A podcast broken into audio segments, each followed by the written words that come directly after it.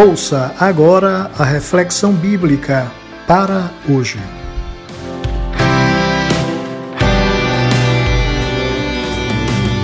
Olá, meu abraço hoje para Fabrício Gabriel em Porto Velho e para Jason Antônio em Natal, no Rio Grande do Norte.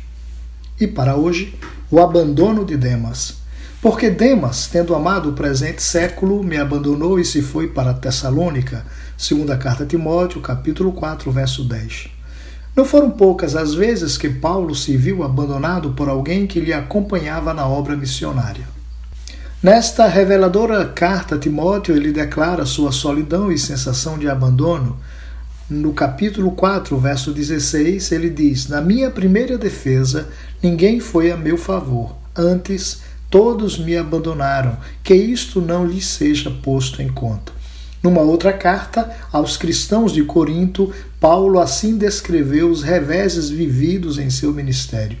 Estive continuamente viajando de uma parte a outra, enfrentei perigos nos rios, perigos de assaltantes, perigos dos meus compatriotas, perigos dos gentios, perigos na cidade, perigos no deserto, perigos no mar e perigos entre os falsos irmãos. Segunda carta aos Coríntios, capítulo 11, verso 26.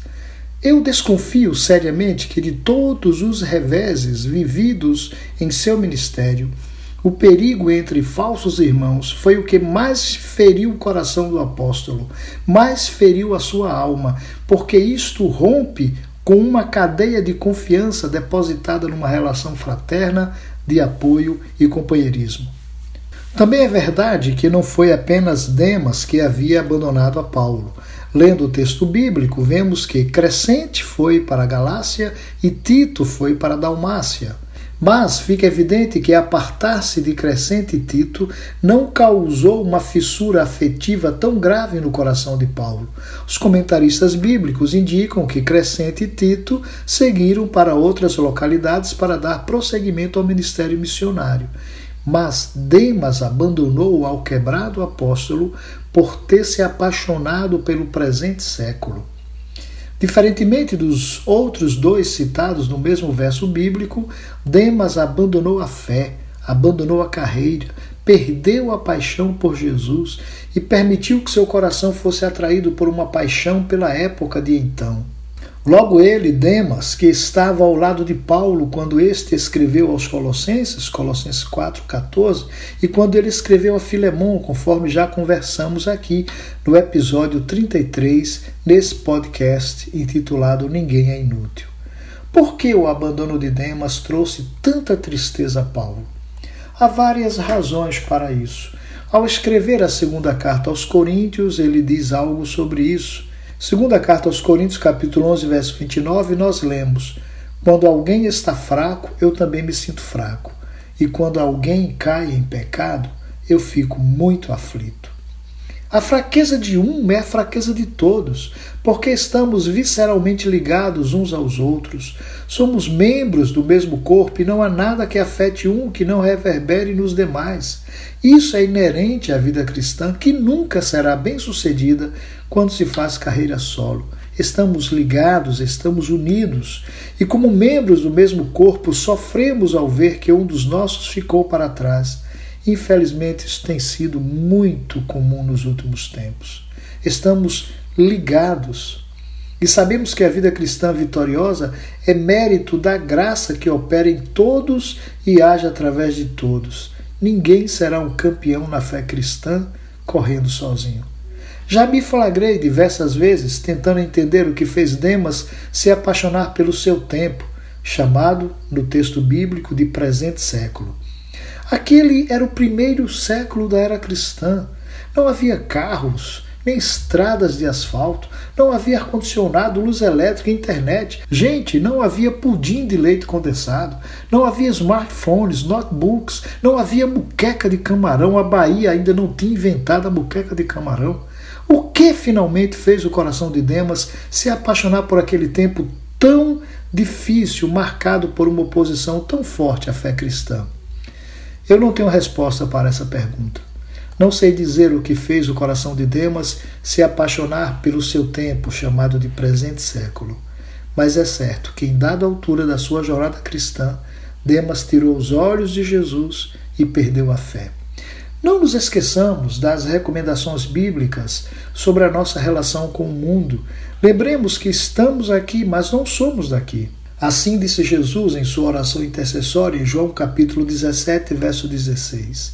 Eles não são do mundo, como eu também não sou. Estamos aqui de passagem com a missão desafiadora de sermos sal e luz, não sendo daqui nem criando raízes nesse lugar. E por não sermos daqui, é natural que sintamos um desconforto acentuado pela realidade do pecado e por nossa posição firme diante dos padrões que este mundo adota. João, o apóstolo, nos exorta dizendo: Não amem o mundo nem o que nele há. Se alguém amar o mundo, o amor do Pai não está nele. Pois tudo o que há no mundo, a cobiça da carne, a cobiça dos olhos e a ostentação dos bens, não provém do Pai, mas do mundo. 1 João capítulo 2, versos 15 e 16. E como lemos, este foi o grande erro de Demas.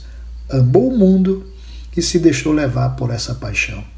Curiosamente, a maior declaração da Bíblia sobre o amor de Deus encontra-se em João capítulo 3, verso 16. Porque Deus amou o mundo de tal maneira que deu o seu Filho unigênito para que todo aquele que nele crê não pereça, mas tenha vida eterna. E o mesmo apóstolo exorta em sua primeira carta: Não ameis o mundo, nem o que no mundo há. Se alguém ama o mundo, o amor do Pai não está nele. 1 João capítulo 2, verso 15. O mundo, cosmos, conquanto obra criada por Deus, bela e perfeita, embora saída do caos, também é descrito como uma estrutura maligna que se levanta contra Deus dessa estrutura rebelde, desse mundo decaído, sem graça e sem beleza, Satanás é o príncipe, o governante. Só no Evangelho de João, por três vezes, Satanás é chamado de o príncipe deste mundo. E foi por esse mundo que Demas se apaixonou e por isso mesmo abandonou a fé. Quantos Demas há por aí?